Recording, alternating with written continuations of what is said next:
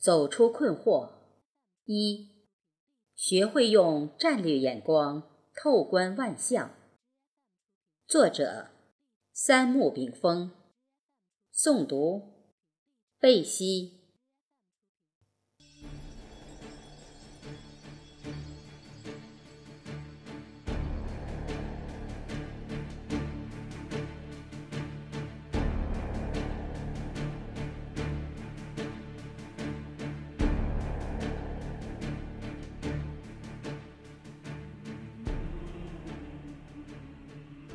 西断古梦，望尽神州。茫茫寰宇，人若哀游。攘攘蒙过，情如芥秋。盈盈命归熟流，沾沾原路曲悠。大观千古兴亡事，云卷云舒岁悠悠。迢迢长烟怒沙漠，一寸柔肠腹中收。我们走过的每一段路，多少人即使在离世之前都疑惑难解。匆匆旅程中，不管处于社会何等阶层，从达官贵人、豪门大户，到草根阶层凡夫俗子，我们不仅需要用物质基础来满足富裕势必之需，更应在社会文明的发展变化中，留给后人永恒的精神。从某种意义上讲，人类思想深度要胜过我们的物质广度，因为物质世界是不断变化发展，而思想却会永远的深淀于人类文明历史长河之中，并升华为文化，代代承传。而文化中最更久的是战略文化。天人合一的理论告诉我们，世界的万物是相互联系，共同构造了一个宇宙整体。所以，我们思考任何问题，必须从宏观上，以长远的视野，全面的、客观的分析事物的现象及支配这些现象的内在规律。而这种思考，就是战略思考。就是基于这种思考所形成的思想，就是战略思想。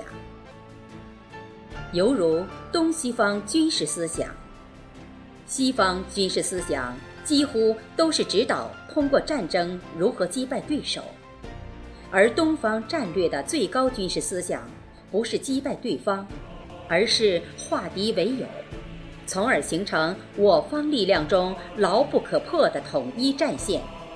这叫不战而胜，或曰不战而屈人之兵。然而，西方军事中百战百胜与东方军事中不战而胜，哪个更好呢？孰为优秀呢？当然，不战而胜的是东方文化的一元选项。任何事物的发展追求，不是西方二元文化下的一分为二。而是东方一元文化下的合二为一、和谐共荣思想，就是东方战略思想的主轴。牢记宇宙需要一团和气，而非冲突之利器。人一旦形成了战略思想，其观察世界、处置万物时，必定会启用全新的视野。在家庭中，会关注家庭成员的不同需要；在事业中，会考虑与事业发展的方方面面；在竞争中以及谈判中，会换位思考，照顾到各方的合理诉求。客观、公正、和谐，与求同存异、互利共赢、尊重与和平共处、相互依存。及中庸无争的太极文化，永远是东方文化的核心。人因为有了战略的思想，就有了战略的胸怀，从此人生舞台无限广阔。一个人只有在头脑中形成了战略思想，他才真正的感到无惑。用战略的眼光看宏观世界，人类未来无限美好；用战略的眼光看微观自身，衣食住行如行云流水。阴极阳复，继续互推，这是太极规律，也是社会规律，也是自然规律，也是人类规律。一个人只有在头脑中形成了战略思想，他才真正的感到无惑。无惑之灵才配有这种称呼。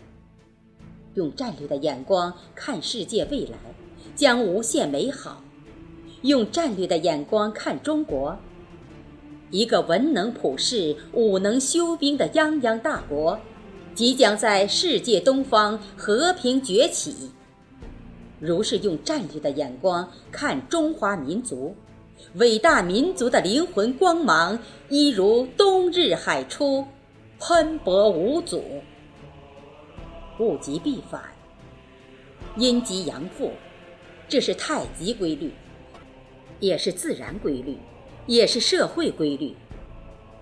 气流循环，四季占变，风水轮转，这是太极规律，也是自然规律，也是社会规律，也是政治规律。战略，其实就是对客观外界现象的规律性认识。战略思想。